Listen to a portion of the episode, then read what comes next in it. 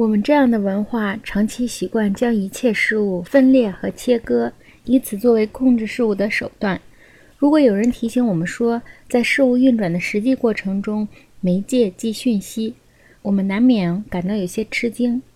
所谓媒介即讯息，只不过是说，任何媒介即人的任何延伸，对个人和社会的任何影响，都是由于新的尺度产生的。我们的任何一种延伸，或者说任何一种新的技术，都要在我们的事物中引进一种新的尺度。比如说，由于自动化这一媒介的诞生，人的组合的新型模式往往要淘汰一些就业机会，这是事实，这是其消极后果。但是从积极的因素来说，自动化为人们创造了新的角色。换言之，它使人深深卷入自己的工作和人际组合之中。而以前的机械技术却把这样的角色摧毁殆尽。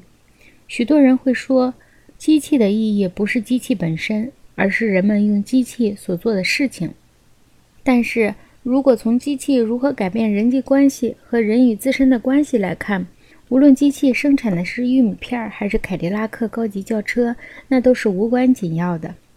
人的工作的结构改革是由切割肢解的技术塑造的。这种技术正是机械技术的实质，自动化技术的实质则与之截然相反。正如机器在塑造人际关系中的作用是分割肢解的、集中制的、肤浅的一样，自动化的实质是整体化的、非集中制的、有深度的。